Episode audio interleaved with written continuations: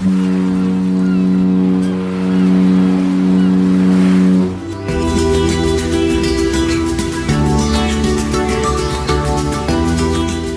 Tricks, der Kreuzfahrt-Podcast.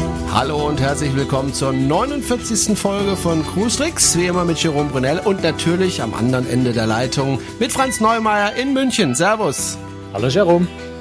Und nochmal der Hinweis, wir freuen uns, wenn Sie uns ein bisschen Geld spenden. Das können Sie ganz einfach auf der Homepage. Sie gehen einfach auf die jeweilige Folge, wo Sie sagen, Mensch, das ist so toll, das möchte ich gern finanziell ein kleines bisschen unterstützen. Wir freuen uns über jeden Cent, den wir da einnehmen und nutzen die, das Geld natürlich, um unseren Podcast damit äh, zu bezahlen, die Serverkosten und neue Geräte und was auch immer.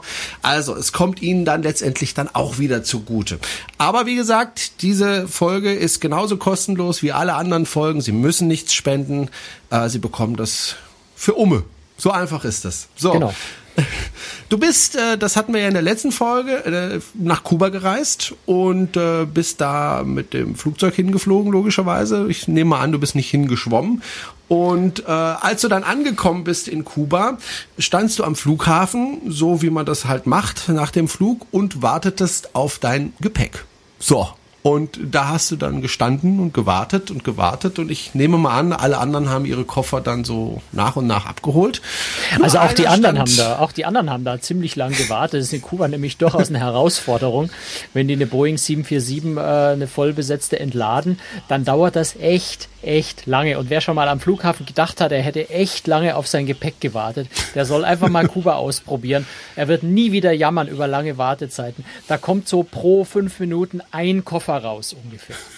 Also wir haben ohnehin ähm, alle schon so um die über zwei Stunden gewartet. Nur blöderweise stand ich nach den zwei Stunden, eine Schweizerin äh, stand dann auch noch, die mit demselben Flieger kam und die stand da zusammen mir noch allein am Gepäckband, bis wir dann beide beschlossen haben, da kommt nichts mehr. Ups. Wir hatten ja schon mal in einer Folge darüber gesprochen, was man so vorbeugend machen kann, wenn man das Gepäck verlustigt wird. Sagt man das so?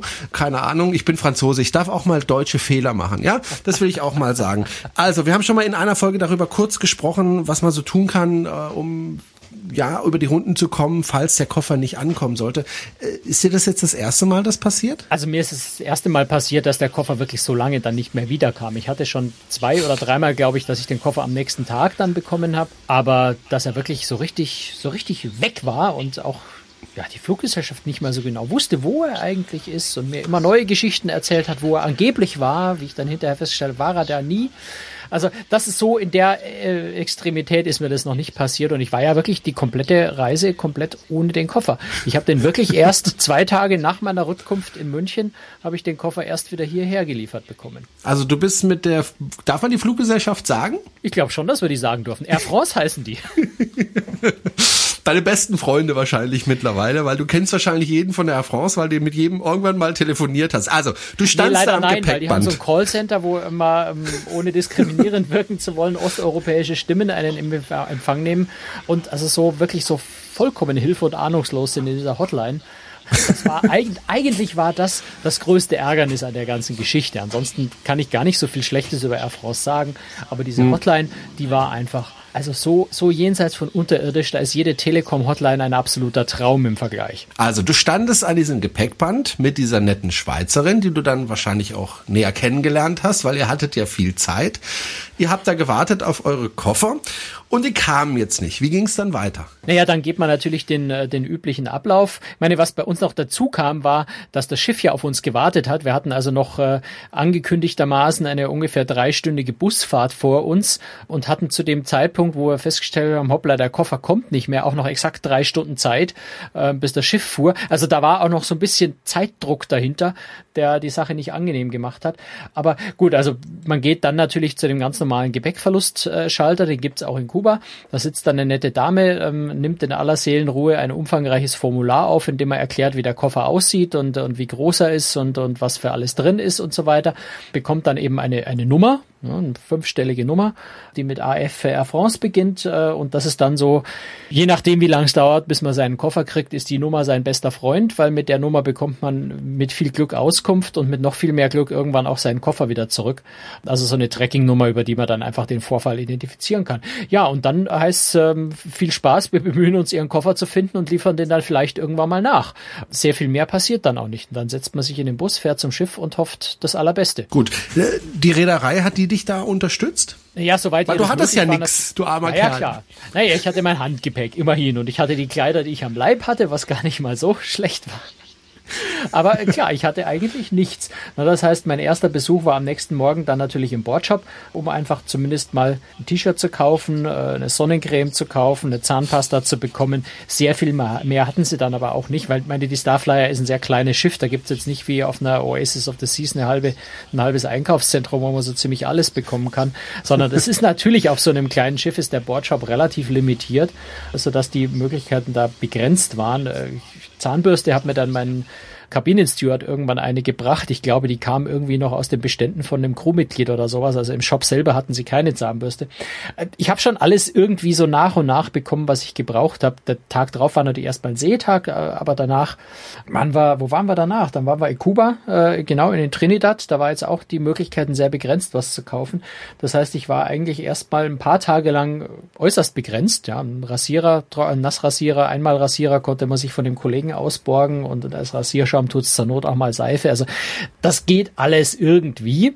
Hm, man drückt halt dann am Abend sein T-Shirt im Waschbecken aus und hängt es über der Klimaanlage über Nacht zum Trocknen auf und dann ist es am nächsten Morgen auch wieder halbwegs frisch. Mit all den Dingen kommt man zurecht, vor allem auf so einem Schiff wie der Starflyer, die natürlich jetzt relativ leger ist, wo also nicht erwartet wird, dass man am Abend mit Anzug und Krawatte im Restaurant erscheint, was dann schon ein bisschen schwieriger wäre. Also all das wunderbar und die Reederei hat natürlich auch versucht, über den, über den Hafenagenten in Havanna Kontakt zu Air France aufzunehmen, zu versuchen, meinen Koffer aufzutreiben, von dem er Air France behauptet hat, er würde am nächsten Tag selbstverständlich nach äh, Havanna nachgeflogen. Der ist also in Paris Charles de Gaulle beim Umsteigen, ist der, ist der Koffer einfach nicht auf die Maschine nach Havanna gekommen, ist in Paris stehen geblieben. Und da hieß es ja überhaupt kein Problem, der kommt mit der nächsten Maschine am nächsten Tag nach. Air France fliegt Havanna sogar zweimal täglich an, also da war eigentlich meine Hoffnung erstmal ziemlich gut. Ich gedacht, gut, kommt halt am nächsten oder am übernächsten Tag dann in den nächsten Hafen nachgeliefert und äh, Star Clippers hat auch gemeint, es sei schon hin und wieder mal passiert und die Passagiere hätten ihren Koffer alle dann in Trinidad wiederbekommen. Die Hoffnung hat sich halt dann irgendwie zerschlagen, weil ähm, der Koffer halt nun mal in Havanna nie ankam. Ich muss die ganze Zeit innerlich lachen, weil ich Du kennst doch sicher Robinson Crusoe. Also liebe Hörer, wenn Sie einen Mann sehen, einen Mann mit einem langen Bart, so zotteligen Bart, mit zerrissenen Klamotten am Leib. Fragen Sie ihn, ob er auf einer einsamen Insel in der Karibik. Fragen Sie ihn, ob er Franz heißt, der seinen Koffer verloren hat. Ich habe ja, ich habe ja ehrlich, ich habe ja wirklich überlegt, weil ich muss zu, ich bin, ich bin jetzt wirklich ein Mensch, der äh, einfach die letzten 30 Jahre sich trocken rasiert hat mit dem Elektrorasierer. Ich bin diese Nassrasierer nicht gewohnt und äh, also wenn er noch also blutig schon, äh, hatte also schon eine gewisse Angst vorm Nassrasieren, weil ich mir sicher war, dass ich äh, ein Frankenstein-ähnliches Gesicht haben würde mit sehr vielen Blutflecken nach dem Rasieren. Das heißt, ich habe tatsächlich erstmal gedacht, nee, rasierst du dich nicht, weil wenn der Koffer übermorgen wieder kommt, dann hast du deinen Rasierapparat, dann ist alles wieder gut. Hab aber dann irgendwann gemerkt, so bei dieser wunderschönen karibischen Sonne, wenn ich mir den Bart wirklich eine Woche lang stehen lasse und dann zu Hause abrasiere, dann hätte das, glaube ich, äußerst, äußerst komisch ausgesehen, wenn so das halbe Gesicht weiß und das andere dunkelbraun gewesen wäre. Also habe ich mich dann irgendwann doch dazu durchgerungen, mir einen Nassrasierer zu leihen und ähm, unter äh, ja, Riskieren meines äh, Lebens mich nass zu rasieren. Es ist erstaunlich gut gegangen, um es kurz zu machen. Ich, ich bin tatsächlich nicht verblutet und habe das alles gut überstanden. Aber das war, das sind so Überlegungen, die man dann wirklich hat. Also äh, wirklich ernsthaft. Man sitzt dann da und überlegt soll ich mich jetzt rasieren oder soll ich mich nicht rasieren? Oder warte ich noch zwei Tage, weil der Koffer dann vielleicht doch noch kommt und dann hätte ich doch meinen vertrauten Rasierer. Das sind so Trivialitäten, die plötzlich echt Bedeutung kriegen wenn man seinen Koffer nicht bekommt. Aber irgendwann ist das Schiff ja wieder in den Hafen eingelaufen und dann konntest du doch eigentlich an Land gehen und einkaufen gehen. Wobei das war dann wieder auch nicht so einfach, weil äh, ja In Kuba gibt's halt nicht äh, so wahnsinnig viele Dinge, die man kaufen könnte. Naja, zweierlei. Zum einen hatte ich ja gehofft, dass ich jetzt schön in Trinidad meinen Landgang mache, diese wunder, wunderschöne, traumhafte Stadt dort besichtige, zwei, drei hübsche Souvenirs kaufe und dann zum Schiff zurückkomme und da steht mein Koffer. Davon war ich ja zu dem Zeitpunkt noch relativ fest überzeugt, weil Air France ja äh, gemeint hat, sei ja überhaupt kein Problem. Koffer kommt am nächsten Tag und das war ja dann der übernächste Tag, also hatten sie genug Zeit, den Koffer auch dahin zu bringen. Das heißt, ich habe dann auch gar nicht versucht, da groß einzukaufen, weil ich mir sicher war, mein Koffer ist da, wenn ich zurück zum Schiff komme. Nur er war halt nicht da. Das heißt, meine Hoffnung hat sich dann verlängert. Auf den nächsten Tag sind wir dann, muss gerade überlegen, war das wieder ein Seetag? Wir hätten eigentlich, genau, war das ein Seetag? Nee, war kein Seetag. Am nächsten Tag waren wir dann in Cayman Brack. Das ist die kleinste von den drei Cayman-Inseln. Und äh, die haben natürlich nur einen sehr kleinen Flughafen, also da habe ich mir keine Hoffnungen gemacht. Am Tag drauf waren wir dann in Grand Cayman, die haben den großen Flughafen, da hätte man also den Koffer nachliefern können, so dass ich dann auch in Cayman Brack wieder, dort gab es tatsächlich einen zwei, drei Läden, die sogar ganz nette Sachen hatten. Ich habe mich dort aber mit dem Einkaufen auch zurückgehalten, weil zum einen, das können wir vielleicht nachher noch kurz drüber sprechen, die Fluggesellschaft ja nicht, äh, ich kann also da jetzt nicht wie größeres Geld ausgeben wie Welt und die Fluggesellschaft erstattet einem das hinterher, sondern man darf ja nur in angemessenem Umfang sehr begrenzt Geld ausgeben, um Ersatzkleidung und solche Dinge zu beschaffen. Das heißt, das heißt dort reicht, dort reicht eigentlich eine Badehose. Äh, so ungefähr, ja, genau. naja, also ich hatte die Badehose, ich hatte ein T-Shirt, ich hatte auch ein langärmliches Shirt für den Abend. Das sind so die, die Basisdinge, die ich tatsächlich an Bord gekauft habe. Was ich dann tatsächlich in Cayman Brack, nee, in, in Grand Cayman habe ich erst Unterwäsche bekommen. Das habe ich in Cayman Brack noch nicht bekommen. Die hatten da sowas nicht in dem Laden. Da habe ich dann immerhin mal Rasierer und, und nochmal eine Sonnencreme, glaube ich, und, und, so ein paar Kosmetika, ein paar Kleinigkeiten gekauft. Ein T-Shirt, na, ich habe jetzt immerhin ein, ein T-Shirt von Cayman Brack. Das hat nicht jeder. Wer, wer fährt schon auf diese Insel? Dort ist eigentlich nicht nichts. War, war sehr hübsch, aber, aber nicht, nicht wirklich viel. Das heißt, auch dort habe ich mich blöderweise zurückgehalten beim Einkaufen weil ich ja gedacht habe, am nächsten Tag ist ja mein Koffer dann doch endlich da. Und so hangelt man sich dann so von Tag zu Tag und kauft immer nur so ein bisschen und da so ein bisschen. Erstens in der Hoffnung, dass der Koffer am nächsten Tag da ist und zweitens natürlich auch äh, so ein bisschen mit der Angst, wenn ich jetzt hier zu viel kaufe, dann bleibe ich hinterher auf den Kosten sitzen. Und das, was ich da kaufe, sind ja meistens Dinge, die ich hinterher zu Hause auch nicht wirklich wieder brauche. Ja, das heißt, sind Sachen, die man wirklich nur in dem Moment kurz braucht. Und dafür möchte ich dann auch nicht so unendlich viel Geld ausgeben dafür, dass mir es dann womöglich hinterher niemand erstattet. Ja, und die Geschichte ging dann immer so weiter. Ne? Also äh, meine Frau hat dann ja, also ich habe dann von Kuba nicht, nicht versucht, mit, mit Air France zu telefonieren, weil das muss man sagen, die Telefongebühren in Kuba, das sind so die, die, die horrendesten, die man sich nur vorstellen kann. Äh, also so die, die vier, viereinhalb Dollar die Minute, viereinhalb Euro pro Minute. Da hätte ich also jetzt nicht mit einer, mit einer Fluggesellschaftshotline telefonieren wollen zu den äh, Gebühren. Das heißt, Carmen hat das von zu Hause aus gemacht und mich dann per E-Mail informiert, was Air France so gesagt hat. Zwischenzeitlich kam dann von dort mal die Information, dass mein Koffer angeblich in Winnipeg, Kanada gelandet sein sollte in dem Moment, wo ich das gehört habe, war mir klar, ich, ich kriege den Koffer garantiert nicht mehr. Aber da ging es also auch schon mit dieser Hotline immer wieder hin und her und äh, die wussten also offensichtlich selber überhaupt nicht, wo dieser Koffer tatsächlich ist. Und entsprechend äh, habe ich mich dann so nach und nach damit abgefunden. Und in Grand Cayman war mir dann klar, okay, ich krieg den Koffer nicht mehr wieder. Äh, jetzt brauche ich einfach auch noch mal eine Hose und ich brauche ein bisschen Kosmetika, äh, Kosmetika noch für den Rest. Und Wimperntusche ist ja auch wichtig. Wimperntusche, genau, sowas brauche ich immer im Urlaub. Nein, das, was mich am meisten, das muss ich muss sagen, das, was mich am meisten gedrückt hat, war ja wirklich die Ladegeräte, also neben dem Rasierapparat waren wirklich die Ladegeräte für meine Kameraakkus, die ich im Koffer hatte. Ja, weil äh, Gott sei Dank habe ich ja immer zwei Kameras und für jede Kamera noch einen Ersatzakku und das habe ich alles im Handgepäck. Nur die Ladegeräte für die Akkus, die habe ich irgendwann in meinem Koffer. Man kann ja nicht alles ins Handgepäck packen. Hm. Und äh, das war eigentlich so meine größte Angst, dass mir vor Ende der Reise die Akkus tatsächlich alle vier dann zu Ende sind. Die haben Gott sei Dank gehalten, vielleicht auch, weil ich mich ein bisschen zurückgehalten habe mit Fotografieren. Aber das war eigentlich so meine größte Angst, weil die kann man da tatsächlich nirgendwo nachkaufen. Und selbst wenn man die nachkaufen würde, würde einem die, die teuren Kosten dann auch wirklich niemand mehr hinterher erstatten. Das wäre dann einfach zu teuer, weil es ja auch Obergrenzen bei den, bei den Haftungen von Fluggesellschaften gibt. Also ich habe dann äh, vor allem in Grand Cayman auch festgestellt, wenn man in so einem touristischen Ort was Ernsthaftes, was Sinnvolles kaufen will, irgendwas, was man wirklich braucht, dann ist man so hoffnungslos aufgeschmissen. Du kriegst dort die absurdesten T-Shirts, du kriegst natürlich Diamanten äh, und, und, und, und Uhren und äh, alles, was so an Luxusblödsinn in jedem Flughafen der Welt, in jedem dämlichen, völlig überteuerten Laden dieser Welt, in jedem Touristenort verfügbar ist, kriegst du dort in rauen Mengen. Aber wenn du eine lange Hose suchst, so eine ganz normale lange Hose, die man einfach so mal anziehen kann, sowas gibt's da einfach nicht.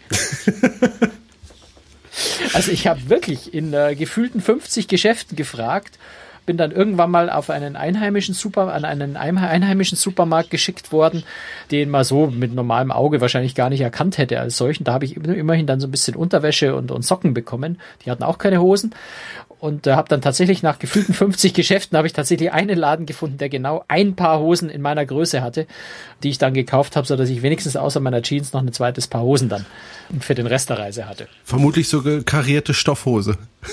Nee, das war sogar eine ganz nette, also die die werde ich vielleicht sogar weitertragen, eine schöne schöne Baumwollhose äh, in hell, also die Hose ist okay. Die ist okay. Die behalte ich.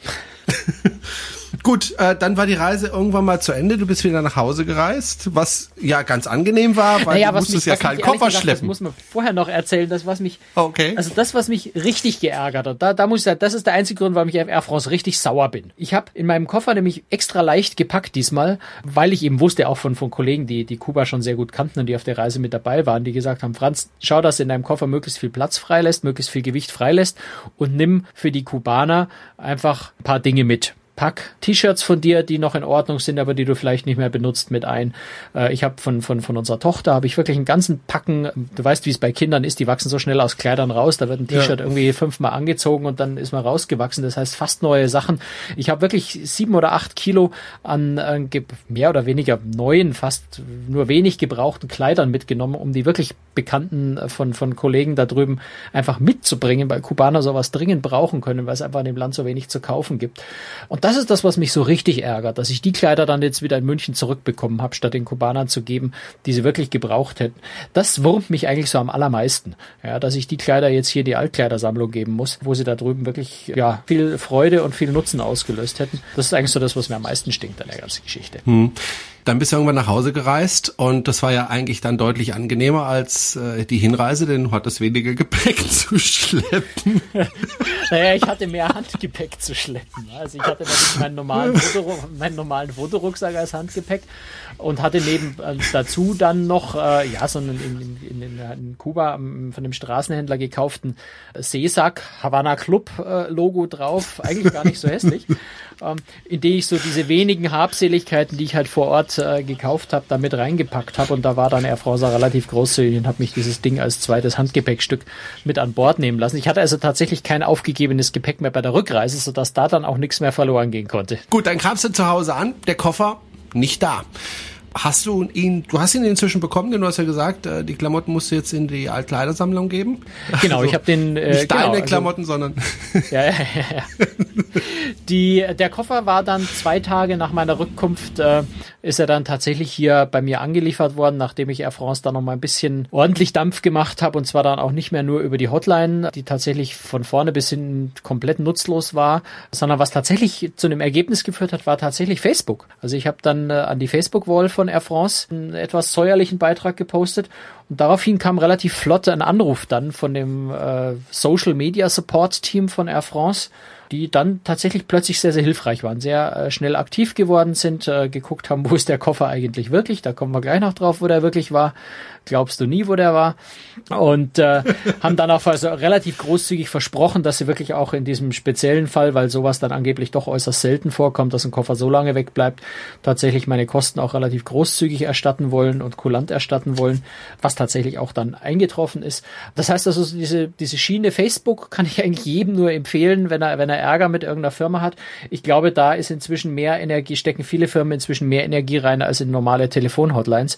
Also Facebook war da der wesentlich bessere Weg, mit äh, Air France zu kommunizieren, als das vollkommen fruchtlose vorher über die Hotline. Du hast ja vorhin gesagt, gerüchteweise war der Koffer in Kanada, aber da war er, glaube ich, nie, ne? Nein, also in Winnipeg, Kanada äh, war der Koffer garantiert nie. Äh, ich konnte das ja anhand der Gepäcklabel dann äh, später nachvollziehen. Und äh, der Ort, wo er war, war also kaum weniger absurd als Kanada. Der Koffer war nämlich in Istanbul. Und zwar offensichtlich die gesamten zehn Tage. Also der Koffer hatte ein Label, ähm, das schon am 9. März, also das war der Abflugstag, an dem ich äh, aus München über, über Paris nach Havanna geflogen bin, am 9. März offensichtlich in Paris Charles de Gaulle schon angebracht wurde. Und äh, von da muss er dann durch welchen Zufall auch immer, also das will oder kann Air France mir nicht sagen und ich kann es auch schwer nachvollziehen, wie das passiert ist, aber der Koffer ist letztendlich dann mit irgendeiner Maschine nach Istanbul gegangen und ich vermute einfach mal, dass er wirklich die gesamten zehn restlichen Tage dann in Istanbul rumstand Denn äh, auch wie ich schon in München wieder zurück war und die Air France Hotline mir gesagt hat, ja, der Koffer sei schon in München wieder angekommen und äh, würde jetzt an die Auslieferfirma übergehen oder sei schon an die Auslieferfirma übergeben worden und würde am selben Tag noch an mich zugestellt werden hier in München zu diesem Zeitpunkt war der Koffer nachweislich noch in Istanbul, weil er nämlich erst am Tag drauf oder am selben Tag dann mit einer Maschine mittags oder am frühen Nachmittag tatsächlich von Istanbul nach München geflogen worden ist. Auch das lässt sich ja wunderschön an diesen Labels, die dann an dem Gepäck dranhingen, insgesamt glaube ich drei oder vier Stück, äh, ließ sich das relativ gut nachvollziehen. Das Einzige, was ich wirklich nicht nachvollziehen kann, ist, warum und wie der Koffer nach Istanbul gelangt ist. So, und dann stand er da in Istanbul und äh, dort hat man sich ja sehr liebevoll um deinen Koffer gekümmert. Er hat ja sogar Besuch bekommen. Irgendjemand hat sich ganz liebevoll meiner, vor allem des Inhalts meines Gepäcks angenommen. Er hat sich auch gar nicht die Mühe gemacht, mein Gepäckschloss irgendwie kaputt zu machen, sondern hat tatsächlich einfach gleich mal den Reißverschluss aufgebrochen und aufgerissen. Hat offensichtlich den kompletten Koffer von oben bis unten durchwühlt, einschließlich meiner Bartasche im Detail durchsucht und ja, so die wertvollsten Kleidungsstücke rausgeklaut. Im Wesentlichen. Also die Badeschuhe, die Badehose haben gefehlt und, und drei ziemlich hochwertige ähm, T-Shirts und Poloshirts. Das war, glaube ich, im Wesentlichen das, was gefehlt hat. Und äh, aber der Koffer war also komplett durchwühlt. Also auch die diese Kleider, die ich mitgebracht hatte für die für die Kubaner, die eigentlich in der Außentasche waren, waren äh, also rausgezogen und lagen dann zum Teil im Innenteil drin und also wüst durcheinander. Und das das wirklich freche oder liebenswerte, wie auch immer man das nennen mag. Ich habe ja, äh, da kommen wir vielleicht gleich bei den Tipps da noch drauf. Ich habe in meinem Koffer immer einen Zettel, wo genau mein Name, Anschrift, Telefonnummer, auch meine Handynummer unterwegs und die Reiseroute und sowas draufsteht, damit man einfach nachvollziehen kann, wenn der Koffer tatsächlich irgendwo verloren geht, wo er hingehört. Auf diesem Zettel war handschriftlich notiert, Thank you very much. Und ich kann mir einfach nur vorstellen, dass der Dieb sich so gefreut hat über das, was in meinem Koffer so für ihn an netten Dingen drin war, dass er sich tatsächlich persönlich dafür bedankt hat. Was ja ein echt liebenswerter Zug ist, finde ich. Die Ladegeräte waren noch drin? Die Ladegeräte waren noch drin, ja. Also das, das war für mich schon ein bisschen Rätsel. Es war so ein bisschen Technik, äh, mein, so, so ein Ladegerät kostet 60, 70 Euro. Also das kann man auch problemlos bei eBay verkaufen. Ich glaube, da wusste er nicht so recht, was er damit anfangen sollte oder, oder hatte vielleicht auch Angst, sowas bei eBay zu verkaufen. Also die waren Gott sei Dank drin, Gott sei Dank. Also da bin ich sehr froh, weil das wäre ein bisschen aufwendiger gewesen und vor allem teuer gewesen, die wieder zu beschaffen. Gut, irgendwann kam dann der Koffer zu dir nach Hause zurück, wahrscheinlich in einem bemitleidenswerten Zustand. Ja, eingewickelt in Klebeband äh, mit einem dicken bunten Strick äh, nochmal äh, irgendwie umwickelt und gefesselt. Also da war war, sah schon sehr traurig aus. Ich muss, glaube ich, ein ziemlich komisches Gesicht gemacht haben, wie mir der Lieferant das vor die Tür gestellt hat, weil Air France hat mich auch überhaupt nicht vorgewarnt. Also Air France hat ja vorher mit keinem Wort erwähnt, dass der Koffer vollkommen zerstört und aufgebrochen war, sondern die haben das bis zum Schluss so behandelt, als sei es halt nun mal ein verspätet gelieferter Koffer und sonst nix. Das war schon ein bisschen schräg. Da hätte ich mir zumindest eine Vorwarnung erwartet. Aber sie haben dich entschädigt und du bist soweit zufrieden. Ja, also zufrieden ist was anderes, aber zumindest äh, hat Air France tatsächlich äh, wenn man, wenn man nach dem Buchstaben des Gesetzes geht, äh, wesentlich mehr erstattet, als sie aus juristischer Sicht hätten müssen. Weil Fakt ist natürlich, dass äh, eine Fluggesellschaft bei Beschädigung oder bei Verlust von Gepäck tatsächlich nur das ersetzen muss und auch nur den Zeitwert von dem ersetzen muss, was man tatsächlich auch nachweisen kann. Das heißt, ich müsste eigentlich für alles, was in meinem Koffer drin war, wenn er komplett verloren geht oder in dem Fall das, was gestohlen wurde, müsste ich eigentlich Rechnungen vorlegen. Nur wer hat bitte Rechnungen ja. für all die Dinge, die er so im Koffer in seinem Urlaub dabei hat? Für jedes einzelne Kosmetikteil, für jedes T-Shirt, für jede Unterwäsche, für jede Hose, für jeden Gürtel, auch für ein Ladegerät. Das sind Ladegeräte, die sind vier, fünf Jahre alt. Da habe ich natürlich keine Rechnung mehr dafür irgendwo, wenn die Steuerunterlagen vielleicht. Aber für die meisten Dinge hat man natürlich keine Rechnung. Deswegen ist es auch recht schwierig, äh, überhaupt nachzuweisen, wie groß der Schaden war. Insofern bin ich Air France da relativ dankbar, dass sie die Sache kulant gehandhabt haben und tatsächlich äh, teilweise die Dinge auch ohne Rechnung erstattet haben. Auch den kaputten Koffer, muss man sagen, haben sie nicht zum Zeitwert, obwohl es dann doch schon fünf Jahre alter Koffer war, der jetzt nicht mehr alt, der allzu neueste war. Sie haben tatsächlich den damaligen Kaufpreis, beziehungsweise das, was ein Gutachter hier geschätzt hat, was der gekostet hat, das waren 110 Euro. Äh, ich glaube, das war auch in etwa das, was ich damals bezahlt habe für den Koffer. Ähm, haben sie tatsächlich also als äh, den, den kompletten Preis erstattet und nicht nur den Neuwert, was also ja sehr kulant, sehr nett war. Am Ende habe ich höhere Kosten gehabt als das, was Air France erstattet hat, aber sie haben wesentlich mehr erstattet, als sie hätten tun müssen, wenn sie sich auf Stur gestellt hätten. Gut, dann gehen wir mal über zu den Tipps, die du jetzt äh, wirklich aus erster Hand geben kannst, äh, wie man sich auf so ein Unglück vorbereiten kann. Denn ein Stück weit kann man sich ja darauf vorbereiten. Du hast dich ja auch ein Stück weit darauf vorbereitet. Das war dein Glück. Wobei wahrscheinlich, wenn du es gewusst hättest, hättest du wahrscheinlich vielleicht ein paar Unterhosen in dein Handgepäck gemacht, oder? Das mache ich ja normalerweise immer. Also aus irgendwelchen unerfindlichen, dummen Gründen habe ich es diesmal nicht gemacht. Ich habe tatsächlich in meinem Handgepäck, ich habe immer, ich habe in meinem Handgepäck immer äh, eine Unterhose, ein einfaches weißes T-Shirt. Das ist so die Minimalausstattung, die man wirklich unbedingt braucht, damit man einfach einen Satz zum Wechseln hat. Einer in der Wäsche, den einen, den anderen am Körper. Das ist durchaus hilfreich. Insofern, das werde ich sicher nie wieder vergessen, dass ins Handgepäck einfach eine Unterhose, eine, äh, ein T-Shirt gehört, wenn man kühlere Fahrgebiete fährt, wo man vielleicht mehr Socken braucht, vielleicht auch noch ein paar Socken. Starflyer, Holz, äh, Holzdeck, äh, da bin ich die ganze Zeit barfuß gelaufen, habe ich gar keine Socken gebraucht. Äh, insofern wäre mir das völlig egal gewesen, ob ich Socken gehabt habe oder nicht. Aber das sind also so die, die absolute Basisausstattung und Kleidung, die sicher sehr viel Sinn macht, im Handgepäck zu haben. Ich habe bisher mir auch immer eigentlich den Ärger am Flughafen erspart und habe keinen äh, Beutel, durchsichtigen, wiederverschließbaren Beutel mit 100 Milliliter Flüssigkeitsbehältern. Ich habe meine Flüssigkeiten immer komplett im, Hand, äh, im, im aufgegebenen Gepäck gehabt. Das werde ich in Zukunft ändern. Ich werde bestimmt, ja, eine Rasiercreme und äh, so, so Basis-Minimalausstattung an Kosmetik werde ich sicher zukünftig auch ins Handgepäck tun, einfach um da meine vertrauten Dinge von zu Hause zu haben und keine Allergien oder irgendwas zu riskieren, wenn ich irgendwelches komisches Zeug an Bord oder an Land kaufen muss, das ich nicht kenne. Also ja, ins Handgepäck so ein paar absolut grundlegende Dinge, die man unbedingt dringend braucht. Ich würde auch sowas wie Kontaktlinsen, die ich sonst eigentlich jetzt zum Schnorcheln oder sowas halt trage, weil ich da die Brille nicht aufsetzen kann, würde ich in Zukunft wahrscheinlich auch ins Handgepäck tun. Aber Handgepäck ist halt immer so ein bisschen limitiert. Das kommt halt einfach drauf an, was man sonst so im Handgepäck hat. Ich habe immer eine große Fotoausrüstung. Da bin ich meistens sowieso schon über dem Gewichtslimit drüber, den die Fluggesellschaften erlauben. Da ist halt wenig Spielraum, um ins Handgepäck noch zusätzliche Dinge reinzupacken.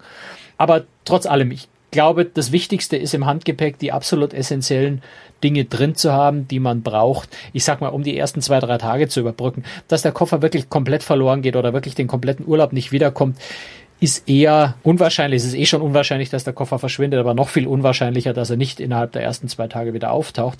Wenn ich diese Transatlantik-Kreuzfahrt mache, ja, da kann der Koffer einfach nicht nachgeliefert werden, weil mit Hubschrauber mitten in den Atlantik liefern sie nicht nach. Da sollte man vielleicht noch ein bisschen mehr ins Handgepäck tun. Aber was ich eigentlich auch schon immer getan habe und was mir diesmal leider nichts geholfen hat, weil es keinen interessiert hat bei Air France, ich habe immer einen Zettel, und zwar in einer, in einer offenen Außentasche, dass man das schnell und leicht findet, einen Zettel drin, auf dem meine sämtlichen, also natürlich Name, Adresse, Telefonnummer, Handynummer unterwegs, ähm, sämtliche Hoteladressen, wenn ich mit dem Kreuzfahrtschiff unterwegs bin, die, die Fahrtroute mit, mit Anlegezeiten und so weiter. Also möglichst detaillierte Daten, wann ich wo bin, damit die Fluggesellschaft, wenn sie denn den Koffer irgendwo wieder auftreibt, dann anhand der Informationen möglichst genau weiß, wo sie den Koffer tatsächlich nachliefern kann. Ich bin überzeugt, dass das schon normalerweise helfen kann, den Koffer einfach schneller wiederzubekommen, wenn die Fluggesellschaft alle detaillierten Informationen hat, wo sie mich am besten erreichen kann. Also das würde ich jedem empfehlen, weil der Aufwand ist relativ gering. Das einfach in jedes Gepäckstück reintun hilft. Dann gibt's natürlich den üblichen Tipp, wenn man, wenn man nicht allein verreist, sondern vielleicht zu zweit oder in, in der Familie, äh, das sogenannte Crosspacking. Das heißt, ähm, ich tue einfach zwei Unterhosen, zwei T-Shirts und ein Hemd von mir in den Koffer von meiner Frau und sie tut ein paar Sachen von sich bei mir in den Koffer. Wenn einer von den beiden verloren geht, ist im anderen dann immer noch zumindest eine Grundausstattung drin. Auch das kann natürlich helfen. Weil bei dem Flug nach Havanna war es schon so, da waren äh, zwei Kollegen, die auch von München über Paris nach Havanna geflogen sind. Deren Koffer waren da, mein Koffer war weg. Also es ist nicht immer so, dass alle Koffer auf einer bestimmten Flugstrecke verschwinden, sondern es sind oft wirklich einzelne Koffer, so dass wenn man also in der Familie da so ein bisschen äh, durcheinander im, im Koffer die Sachen äh, packt, die Chancen schon sehr, sehr gut sind, dass wenigstens einer von den Koffern dann tatsächlich pünktlich ankommt. Wenn jetzt der Super-GAU tatsächlich eintritt, der Koffer ist weg, so wie bei dir, wie ist es dann mit der Haftungsfrage, beziehungsweise wie bekomme ich meinen Schaden denn ersetzt? Ja, also das sind zwei Aspekte. Zum einen habe ich natürlich äh, vor Ort erstmal das Recht, so eine gewisse Basisausstattung tatsächlich auch zu kaufen, was mir die Fluggesellschaft äh, ersetzen muss, ganz unabhängig davon, ob der Koffer wiederkommt und wann er wiederkommt. Das heißt, dass ich darf mich immer mit, mit äh, Unterwäsche, mit, mit einem T-Shirt, je nachdem, was eben vor Ort zwingend notwendig ist, um quasi zu überleben, darf ich mich eindecken und die Rechnungen hinterher der Fluggesellschaft auch in Rechnung stellen. Da muss man allerdings, äh, deswegen habe ich mich da auch sehr zurückgehalten in Kuba, vorsichtig sein, weil das da schon so ein bisschen auf Ermessensfrage und Kulanz äh, bei den Fluggesellschaften angewiesen. Also Air France hat meiner Frau am Telefon die Auskunft gegeben, ich dürfe für 100 Euro einkaufen, was natürlich lächerlich wenig ist. Bei Lufthansa weiß ich, äh, kriegt man zum Teil tatsächlich gleich mal vor Ort direkt äh, Traveler-Checks über 400, äh, 400 Euro in die Hand gedrückt. Also da sind die Fluggesellschaften zum Teil sehr unterschiedlich.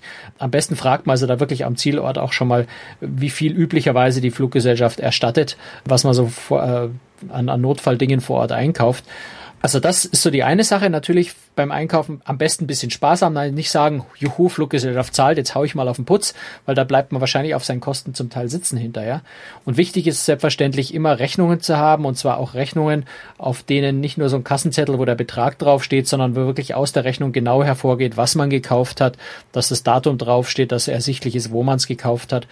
Das ist ganz wichtig. Also äh, ich habe mich mit Air France am Ende dann über diesen Seesack rumgestritten, den ich äh, in, in Kuba von dem Straßenhändler für äh, umgerechnet 7,20 Euro gekauft habe. Aber von dem Straßenhändler habe ich natürlich keine Quittung bekommen. Das heißt, Air France hat am Ende dann mir dann diesen Seesack nicht erstattet, weil sie gesagt haben, wir haben keinen Beleg dafür. Also dann lieber für 50 Euro einen Koffer kaufen mit einer schönen Rechnung, der wird erstattet. Ein Seesack für, für 7,20 Euro ohne Beleg wird nicht erstattet. Also immer auf Rechnungen schauen. Das ist, denke ich mal, ganz wichtig bei dieser Ersatzbeschaffung. Die andere Sache ist dann, wenn man zurückkommt und wie in meinem Fall der Koffer ausgeplündert wurde oder im allerschlimmsten Fall der Koffer überhaupt nicht mehr wiederkommt, ja, das heißt der komplette Koffer eigentlich ersetzt werden muss von der Fluggesellschaft, dann gibt es nämlich über dieses sogenannte Montrealer Übereinkommen, eine internationale Vereinbarung, gibt es nämlich eine Haftungshöchstgrenze für Fluggesellschaften. Die ist ähm, auf äh, 1131 Sonderziehungsrechte beschränkt. Sonderziehungsrechte sind eine ganz komplizierte internationale Rechnungseinheit. Umgerechnet sind das ungefähr 1250 bis 1300 Euro. Der Kurs schwankt immer so ein bisschen. Also so maximal 1300 Euro kann man von der Fluggesellschaft nachträglich höchstens an Haftung verlangen, egal wie viel tatsächlich an Wert in dem Koffer drin war. Jetzt klingt 1300 Euro ziemlich viel. Wenn man aber auf Kreuzfahrt geht und einen Smoking für 800 Euro drin hat, zwei Ladegeräte Geräte A60 Euro drin hat, noch ein bisschen ordentliche Kleidung, ähm, zwei Jeans für 80 Euro, zehntägige Reise 15 T-Shirts, äh, A 40 Euro. Also da ist man ganz, ganz schnell, ist man tatsächlich über diesen 1300 Euro drüber. Insofern, pff, ja, kann vielleicht der Tipp auch sein, nicht so viel teures Zeug mitnehmen, weil man kriegt es hinterher nicht ersetzt, wenn es weg ist. Und ja, so gut man das eben kann. Also ich werde mich da in Zukunft auch so ein bisschen dran gewöhnen, wenn ich, wenn ich Dinge einkaufe, ich werde vielleicht einfach ein bisschen mehr Rechnungen sammeln dass wenn mir sowas wieder passiert, ich tatsächlich den Schaden anhand von Rechnungen tatsächlich nachweisen kann, weil ich glaube, ich werde nicht immer, ich hoffe, dass es nie wieder passiert, aber beim nächsten Mal vielleicht nicht mehr so viel Glück haben, dass die Fluggesellschaft so kulant ist, auch ohne Rechnungen zu erstatten. Also da glaube ich, kann man ein bisschen vorbauen, wenn man möglichst viel Rechnungen einfach aufhebt, in irgendeinen Schuhkarton im Keller schmeißt äh, und in dem Moment hervorkramt, der hoffentlich nie passiert, nämlich dann, wenn der Koffer tatsächlich mal verschwindet. Das war die 49. Folge von Cruise Tricks, der Kreuzfahrt-Podcast. Und nochmal der Hinweis, äh, sollten Sie auf einem Kreuzfahrtschiff unterwegs sein und einen Mann irgendwo sehen, der heulend in der Ecke sitzt, ja, mit einem langen Bart, zerfetzten Klamotten, fragen Sie ihn, ob er Franz Neumeier heißt und seinen Koffer verloren hat. Das also, das will ich ja wohl mal klarstellen. Geheult habe ich nie. Das war, wie gesagt, die 49. Folge. Nächstes Mal feiern wir ein kleines Jubiläum, die 50. Folge. Ich hoffe, Sie hören dann auch wieder rein in einer Woche am nächsten Mittwoch. Das war's für heute. Danke fürs Zuhören und vergessen Sie uns nicht, Sie können uns auch ein bisschen Geld spenden. Einfach über die Webseite per PayPal oder PayPal und Flatter. Also, tschüss! Servus, Jerome.